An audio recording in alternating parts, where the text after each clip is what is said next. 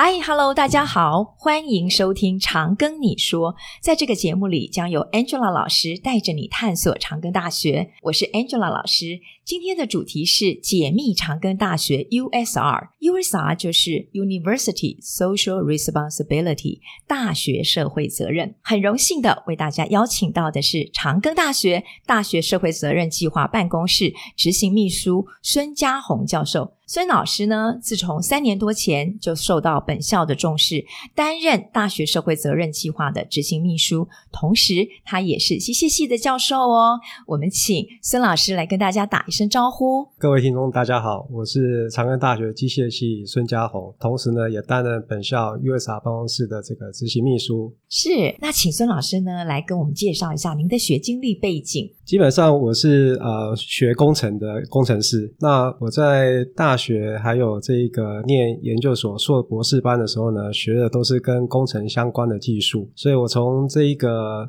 台大应用力学所毕业的时候呢，我在那一个博士后的时期，首先呢接触到跟工程不太一样的议题。那那个时候呢，其实我在博士后研究的时候呢，我的这个实验室的主持老师呢。正在执行，呃，那时候是国科会，呃，智慧生活人才培育的计划。那在那个计划的期间呢，其实啊，呃，我接触到台大除了工程之外，很多不一样背景的老师，包含了社会学的，包含了心理系，嗯，啊，那还有一些人文地理方面专长的老师。那所以呢，这大概就是啊，呃，我慢慢的跟 USR 这个议题结缘的一个。起，起点对啊，那想请老师呢跟大家分享一下，老师您后来来到长庚大学啊，担任我们的 USR 的这个执行秘书。那我请老师跟我们介绍一下，什么叫做大学社会责任？大学社会责任这个议题哦，老实讲，我每次讲我都觉得很心虚哦，因为 我并不是这个专业领域的背景训练出来的学者。但是呢，我想我的认知就跟各位介绍一下。那大学社会责任基本上啊、就是我们的大学里面汇聚了非常非常多的专业人才。那这些专业的老师培训出专业的学生。那在未来呢，学生离开学校的时候呢，其实大学老师们就是帮这个社会注入了一些新生的力量来服务社会。那教育部的大学社会责任其实是希望我们可不可以再把这个时间往前提一点？啊，当同学还没有离开学校之前呢，嗯、我们就有机会带同学先去啊、呃、社区，嗯、先去需要他们专业力量的地方去了解一下，嗯、去看一看。那同学还有老师呢，在教学学习的过程中，其实都可以因应着未来可能的要面对的对的情境。是，嗯，对，所以呢，这个大学社会责任呢，我想其实就是有一个机制啊，哈、嗯，让老师们还有同学们呢，嗯、可以提早。准备，然后呢，去面对呢真正需要它的地方。好，所以基本上呢，大学社会责任这件事情呢，哈，对于每个大学来讲，其实都是不一样的啊，因为不同的学校里面的专业老师，他们擅长的事情不同。好，所以你如果来观察现在台湾。社会里面呢，很多的大学社会责任活动，它背后的学校其实大概就决定了他们会往哪个方向去发展。对对对。对，那其实孙老师其实就在告诉我们，这就是联合国所提到的永续发展 SDG 这个计划的主轴。那么我记得这个计划是。有十七个子项目，以我们学校而言，我们就会针对其中几个子项目来发展。那么，可以请孙老师给我们介绍一下长庚大学在大学社会责任计划里面扮演了哪些发展的角色呢？是。其实联合国的十七个永续发展目标啊、呃，大概定义的就是他们觉得未来整个人类文明在推动的时候，要能够永续的这个持续的前进，是大概有哪些重要的问题要解决？那其中呢，就包含了一些健康照顾的议题啊、嗯呃，还有一些消除不平等的议对，然后要提供一些优质的教育。那我想长安大学其实本身的三个学院——医学院、工学院、管理学院，再加上通识中心里面。哦，人文社会专长的老师们，啊，是可以应对着其中一些项目，很完美的去思索一下，嗯、台湾社会在往下发展的过程中。哪些问题啊是需要大学的老师们来帮忙解决的？所以呢，嗯、我们的 USR 计划选定的目标大概就是以这个促进国民的健康这个议题，对啊，来来延伸出一些其他配合的项目啊，所以。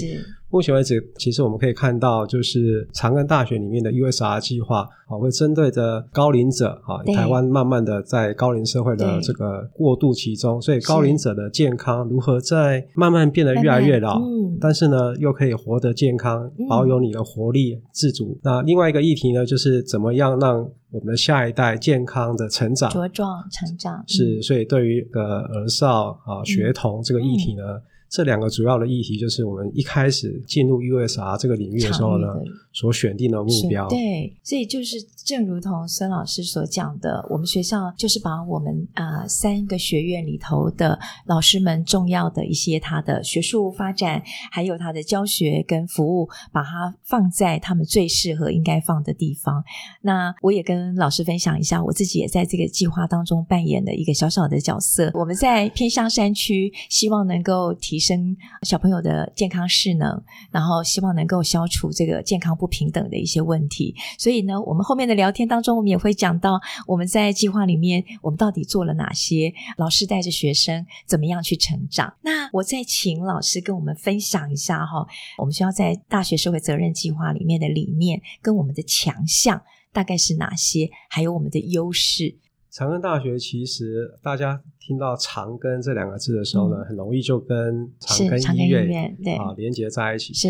那的确，我们学校跟长庚医院之间的合作是蛮，还有互动是蛮紧密的。密，对对。所以，当我们学校进入场域，然后为我们自己介绍我们是来自于长庚大学的师生的时候呢，其实很多民众的第一个反应是：哦，我知道长庚，但是他一说呢，他讲的是长庚医院的长庚。那其实我们也没有办法，也没有必要去回避这件事情。是好，因为这个跟呃兄弟企业之间啊、嗯嗯嗯哦，那本来就是一个可以相辅相成。嗯，所以的确是我们进入场域，我们选定的是照顾居民的健康，是长者还有幼儿、儿少这些议题呢，我们学校的老师。训练的同学，他们带有一定的专业知识，嗯、可是呢，长庚大学执行 USR 的这个呃挑战还有优势，其实就是在这一点上面。因为医疗其实是一个非常非常专业的议题，没错。而且呢，嗯、医疗的人员呢都必须拥有执照，你才可以去做这些啊、呃嗯嗯、处方啦、建议啦，或是料护理。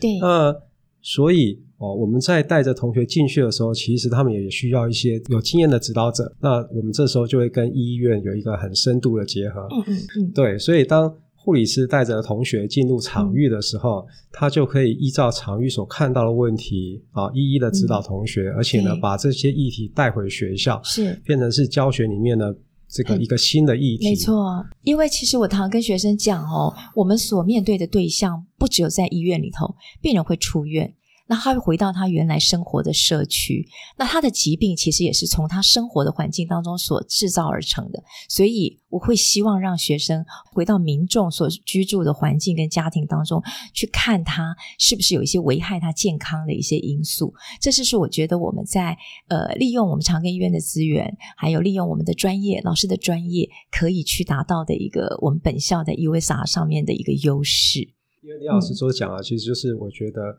这是一个挑战，但是其实也就是其他学校很不容易做到。是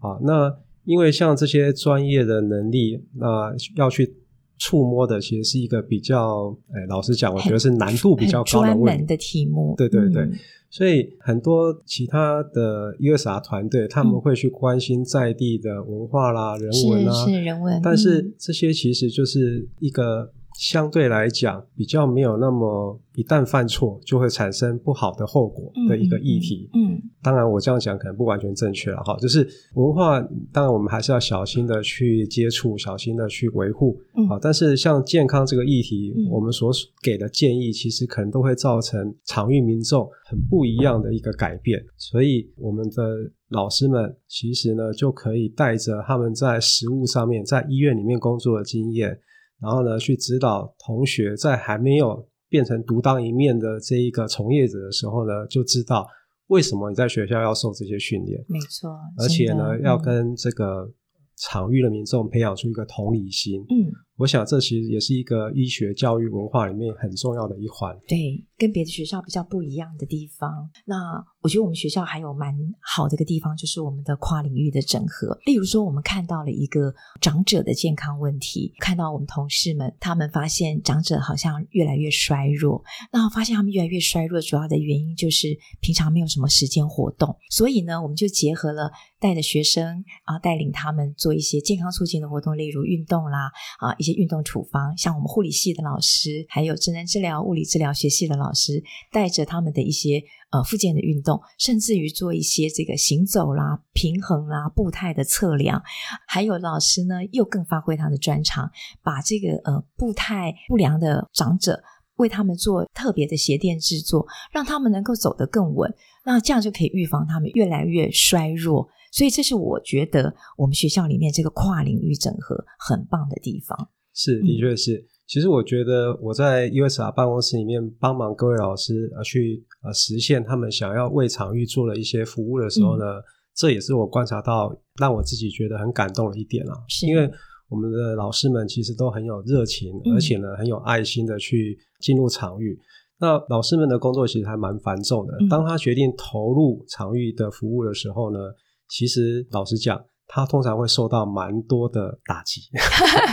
真的真的很多打击，因为常遇问题实在太复杂，太复杂了，太复杂了。然后这时候通常大部分老师都会发现，我的能力只能帮助居民解决很小一部分，某些部分，对，对某一段。那这时候回到学校呢，他就发现哇，我有好多好朋友回来找同事帮忙。对对对，那。所以呢，我们学校这一群热情的老师呢，当大家知道这件问题的议题的存在的时候呢，大家就可以去设计一个更完整的。所以，像刚刚李老师讲的，不止帮他现场解决他的这个身体上面的病痛的问题，嗯、还会去想后面比较一个系统的结构性的，没错，好，如何去让他在日常的生活中就慢慢的改变。让他呢进入一个比较正向的循环，嗯、那这个其实就凸显了哈一个大学的专业老师的价值啦哈，嗯、因为我们现场的这个问题解决很重要，但是我们大家都很关心的是一个更系统性的，那我们给他一个怎么样一个方向的建议，然后呢慢慢的去引导他走向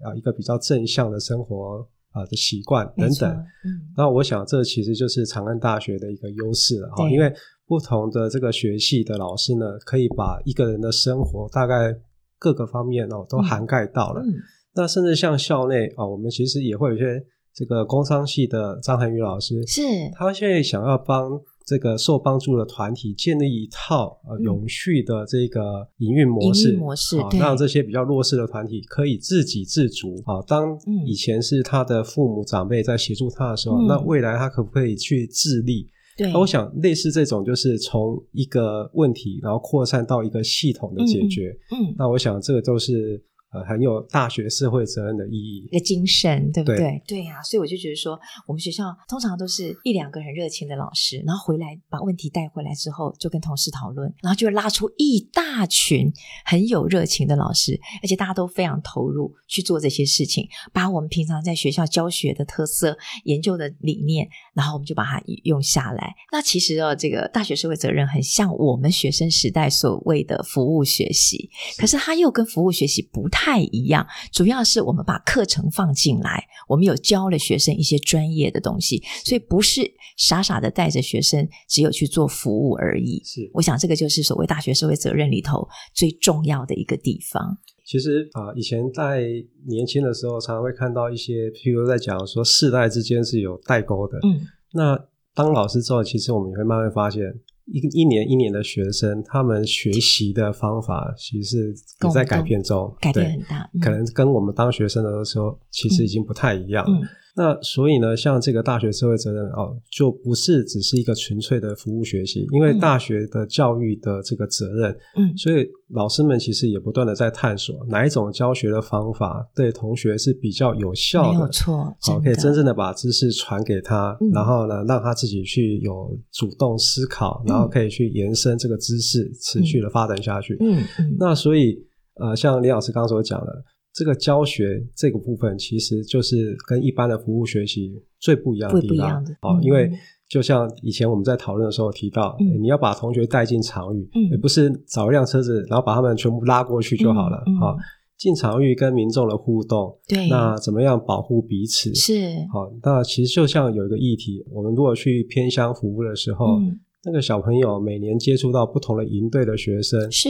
其实对孩子来讲不是一个全然正面的事情，因为他跟你相处的过程中非常非常的投入，对他快乐，对、啊，但是你还是走了，对，你对他来说是一种情感上的剥夺，他就一直不断的在这个循环当中，对，嗯、所以像连老师还有。带着同学，还有跟这个校内的伙伴老师一起进服务、进场域服务的时候，其实李老师就有很小心的去教导同学处理这个问题。对对对，所以我们在看，其实长庚大学的团队哈，尤其是李老师这个儿少服务的，在进场域然后持续去的时候，其实慢慢都跟场域的孩子变成好朋友。然后呢，其实在这个过程中，同学还有小朋友的相处。我想这个就是一个非常非常专业啦，至少我觉得说这个是完全超乎我以前的认知，因为我学的是工程啊。是，呃，其实像刚刚主持人问我的。我怎么会接触到这个 USR？我当初一开始其实是一个非常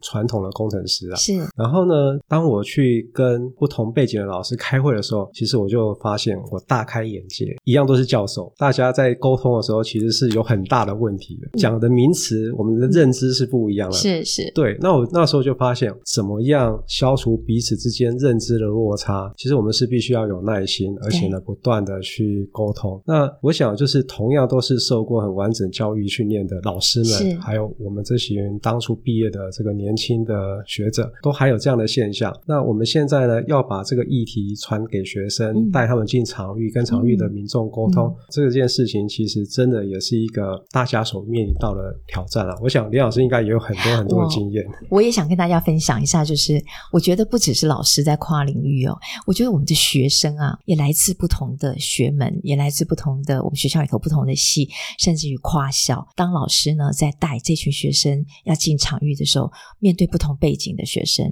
我们其实对老师也是很大的挑战。然后学生也会觉得有些东西我会害怕。其实跟老师讨论，然后跟同学讨论，这真的就是我觉得学生最大的成长了。那我自己让这个计划的过程当中，跟其他科系的老师合作，我觉得是最快乐的一件事情。因为我觉得我好喜欢我的同事，我需要帮忙的时候，同事就会帮忙我解决。这一点是我认为长庚大学里头最能够提供学生跟老师 support 的地方。其实我在办公室工作里面，我就时常感觉到非常感谢像连老师这样子很多热情参与的老师啊。嗯、因为老实讲，大学的教授其实有很多不同的类型，有些人比较喜欢做基础研究啊、嗯，有些人在教学方法上面其实会去持续的开发。嗯，嗯那。另外一群就是像林老师这样子，很愿意把他所学的往外传递啊，实际上呢，就可以马上去改变这个社区民众的生活，嗯、改变他们的健康状态。嗯、所以，其实我们愿意一起来做 USR 的人，大家都有，有类似的特质。一些特质。所以呢，我们在互动相处上面，就会很快的进入这个无缝接轨。对对，真的，我们会有一些磨合啦。但是呢，很快我们都能够了解彼此的需要，然后就会很快的一起合作。对，好，所以即使是不同领域的老师，嗯、工程管理，然后这个医学，嗯、哦，其实就是可以跨过那个专业的这一个 gap，嗯、很快就可以哦一起达成共识来推动一些事情。对，所以我觉得这是一个很不容易的事情，因为大部分的团队会找同质性比较高的老师。那我们的团队真的是跨蛮远的。对呀、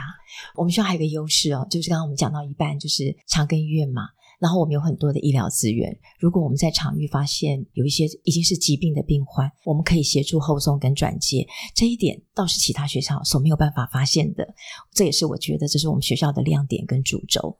然后呢，再来就是。我看到另外早疗的学们，他们的研究，他们要做的其实跟 VR 有关的东西，这也是从医学跟工程跟电子电机的一个合作，所以我们完完全全都应用了很多跨领域的东西，在服务我们想要服务的场域民众跟对象。是，嗯，所以老实讲，就是像李老师所提到的这个，我们要去真的帮上场域的忙，其实就是一个很大的工程啊，真的，你可以看到要动用多少的专业。是。对，所以这也是大家其实必须要蛮有耐心，然后呢，要能够持之以恒的去找伙伴，然后呢，一直投入这个地方。所以医院的资源对我们来讲是其实真的是很重要，而且我们其实通常会借由跟医院的合作，帮我们这个打开跟场域的互动。所以我想，当然就是有这个优势，那我们就会想要持续的去发展。那像刚刚连老师所提到的，当我们发现场域的民众有需要健康到医疗这个程度的时候，那我们就可以利用这一个跟医院的合作，把它转介到这个专门的医师来做这项服务。同时，其实我们也可以设计，让我们的校内的同学在这整个过程中，其实是有他参与的一个机会。对对对，我们希望把这个服务跟教育其实都有做深度的结合。再来，要跟所有的听众介绍我们本校目前在执行的两个大主轴的社会责任，一个就是属于社区的长者的照顾。那等一下我会请孙老师来为我们讲这个部分，有好几位老师把他们的。教学经验计划都放进来，然后请老师举几个例子。那我这边呢，我会负责的是社区早疗儿少的部分。那我会介绍几个我们这边的老师的专长，然后也举几个很实际的例子，告诉大家我们到底在场域里头做了什么。那我先来跟大家讲一下，我们的社区儿少早疗的团队里头呢，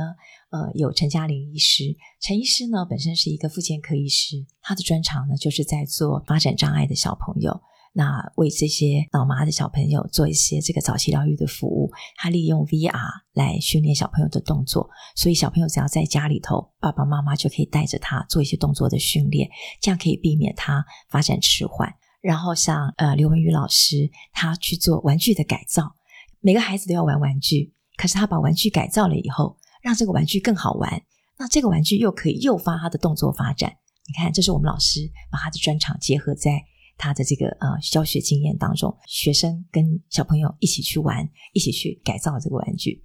那还有我们的蔡老师，蔡嘉玲老师，他主要做的主轴呢，是做偏向青少女、青少年的生命教育，例如过早怀孕、青少女怀孕的问题，还有过早生育的问题，以及对生命的尊重，包括像避免自伤等等的问题。那还有我们中医系的张怡玲老师，他结合他自己的专长，把中草药去萃取，带着学生去探索原乡里面有一些药用的植物。那其实这样子的一整整的一个发展下来，我们学校的这个所有老师都结合他自己的课程。那我觉得我我最印象深刻的是，我在场域里头发现的小朋友有书写障碍的问题，他们其实并没有认知学习功能的问题，可是是因为疏于照顾，所以就很容易产生书写障碍。我于是就回来找了孟令夫老师。孟老师去教场域的老师怎么教这样子的小孩，所以我们有的计划不只是面对场域的民众，我们还会教场域的民众怎么去执行。所以这些都是在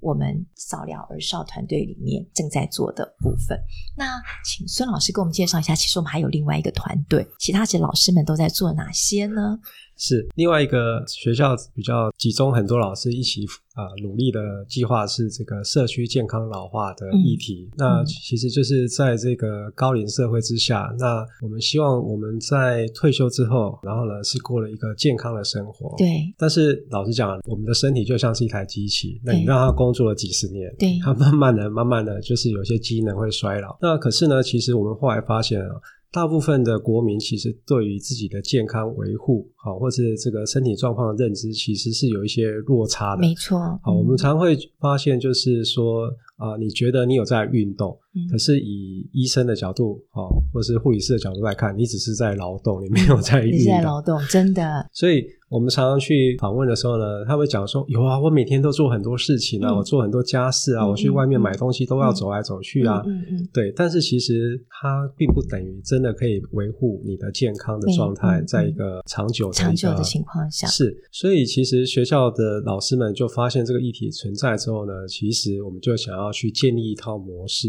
啊。嗯那如何这个促进你年纪越来越大的时候呢，还是维持着你的一个健康的状态。嗯、好，所以校内有很多老师就一起参与了。那我们当然其实健康的议题维护其实包含了很多很多的很多的呃面向，所以通常我们其实台湾的这一个健康照护体系已经在这方面是有一些琢磨了啊、嗯，也有一些团队啦、嗯、或者是医院啊，早期就已经在投入。嗯、那我们进去其实呢，就会针对互补性的议题啊来执行，因为。老实讲，资源是真的很有限的。没错。好，我们希望呢，我们的投入都可以帮助到真正需要的，的地方。所以，像现在呢，我们大概有一个。想法就是我们要为社区的每个居民呢，嗯、想办法帮他们建立一个自己的健康资讯的护照。所以，我们学校里面呢，就找了资管系的许建龙老师啊、来开发一个平台系统，嗯、让所有老师呢，当你未来带着学生，带着你的这个专业的助教、你的夜师进入场域，嗯，来促进居民健康的时候呢，可以为这个居民留下一套。好完整的资讯，嗯，对，然后呢，这个资讯其实不是为了研究用的，嗯、而是让民众也可以看到自己的健康的变化，自我醒思，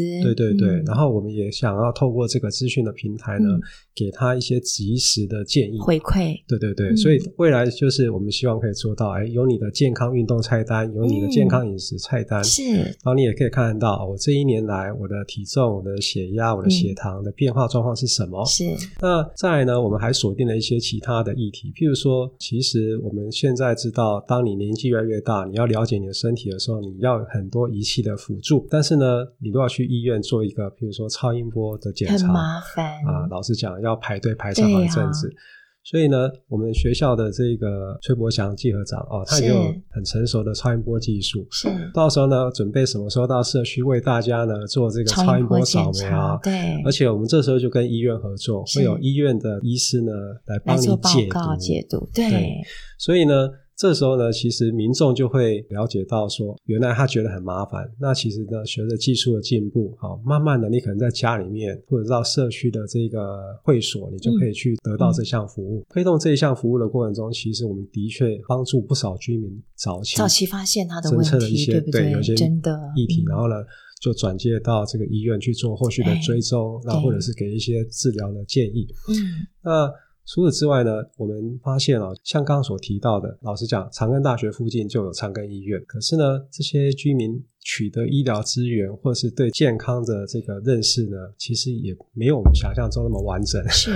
所以。健康教育其实是要持续进来的，那更不用讲，我们的团队其实有远到这个复兴区，复兴区。啊，复兴区是一、嗯、是一个原乡哈，然后原住民居住在一个服务员很广阔的区域，所以像刚刚所提到的这种行动医疗的技术就更重要，嗯、很重要，真的。而且依据不同的区域啊，嗯、其实像复兴区有很多务农的原住民，嗯，嗯。那。他们都很吃苦耐劳，很很劳动，对对对。但是呢，这个工作太久之后，其实对身体都造成不小的损伤啊、嗯呃。像我们的这个呃物质系的这个团队啊，张雅茹老师所带领的这一个逐步健康促进的议题。啊，就也到附近区去服务，所以他们去做一些居民的行走的步伐量测，然后呢，嗯、给他们一些处方，然后甚至呢，帮他们制作客制化、个人化的鞋垫，对，来矫正他的姿势。那拉回比较近的场域，好，所以我们也有一些，譬如说利用这个肖安云老师，他们利用影像辨识来看，啊，你的居民在日常生活中的行动。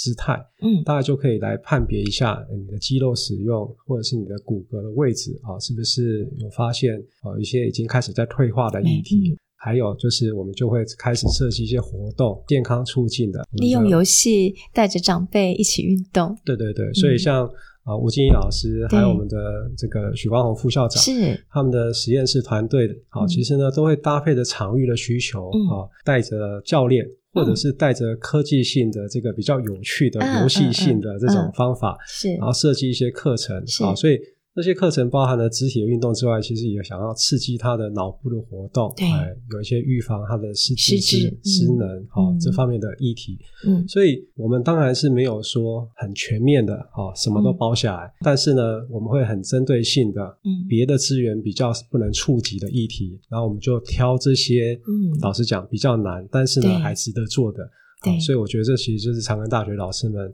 很特别，很特别的地方，让我佩服的地方，大家会 愿意去挑战一个不容易做的事情，然后呢，去真的想看看怎么样去帮助大家。真的，所以这就是让我觉得我很喜欢我的同事的地方。那最后呢，我想要请孙老师跟我们讲一下哈，目前我们学校 USR 计划我们的发展有哪一些愿景？还有您会如何带着全校师生永续发展，落实我们场域的深耕？这一点其实是最重要的地方，就是我很想讲的，我们不是来了又走，走了又来，我们怎么样能够让在地能够自我茁壮？那我想，长安大学其实怎么样持续在 USR 推动，然后呢，让我们的这个服务是留在在地的。我想，其实就是我们需要慢慢去塑造校园里面的这个文化。因为老实讲，呃，学生同学们好，一进入大学之后呢，其实生活就很繁忙，呃，有他个人的活动，也有他这个课业的学习要了解。所以以前大家大概就是讲到学校以外，就是比较属于。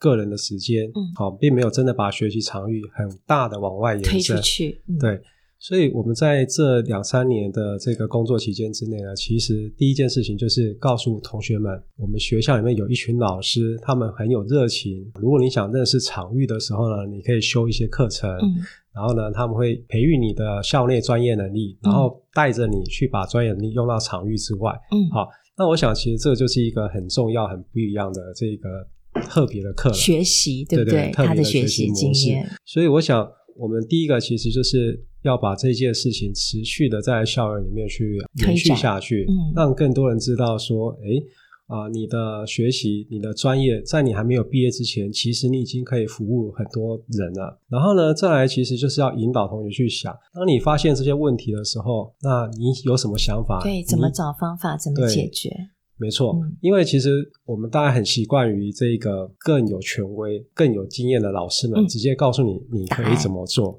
其实有很多问题是老师也不知道该怎么做。真的，但是老师呢，他跟同学比起来，大概就是他会去思考，他会去收集资讯。那我想，我们其实也是需要慢慢的把同学往这方面去引导啊，因为这个学校会支持老师们去做 USR 的场域的活动、场域教学、场域服务。那这件事情其实不是只永远发生在学校，嗯、我们期待是学生毕业之后，他，他也能够有这样的眼界。对对对对，因为其实最好是同学觉得我真的很喜欢这个地方，哦，那我来想想看，我毕业之后可以为这个地方做什么。是那我们其实很开心有看到一些同学毕业之后呢，他的确找到了一些跟他喜欢的场域、他喜欢的议题可以结合结合的，变成他的职业，终身职业。对对对，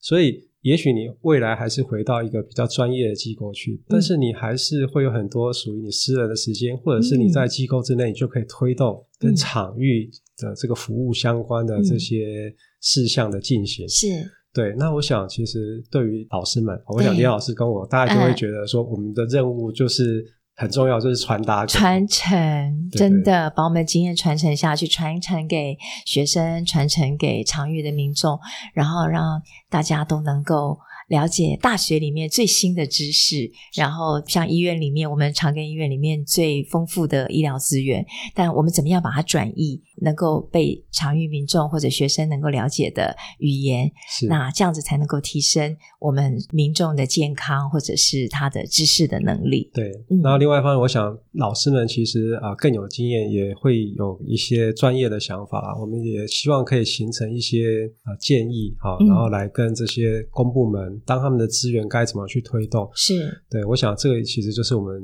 呃可以努力的最重要的一个地方。对对对，那我想这样也蛮符合长安大学当初创校的时候精神。对，好，取之于社会，用之于社会，真的。对，嗯。今天我非常谢谢孙老师哈，这一句“取之于社会，用之于社会”来对为我们这次的这个啊访谈呢做一个结语，这个让我真的很感动。其实这个是我们王永庆先生当时在创办这个学校时候很重要的理念。那啊，孙老师有没有什么要再补充的地方？欢迎。就是呃，校内外的同学哦，嗯、有机会来多了解 USR，、嗯、了解这个 SEDG 这些永续发展的议题。嗯，好、哦，那在自己未来的这个擅长的事项上面，其实你永远可以找得到一个位置，好、哦，来为这个社会的啊、哦、持续发展，然后更好的生活，都可以贡献出一份力量。真的好，谢谢各位听众呢。今天啊、还有孙老师呢接受我们的访问。如果各位听众对于长庚大学大学社会责任计划，或者今天孙老师提到的内容，仍然有什么想要了解的资讯，欢迎在我们的节目下方留言，小编会尽速回复您哦。谢谢各位观众。如果您喜欢我们的节目，不管您正在使用哪个平台收听，请给五星好评，也别忘了订阅我们的 IG、YouTube 频道，并分享给你的周遭好友。请搜寻“常跟你说 ”，Tell me CGU，Angela 老师听你说，听你哦。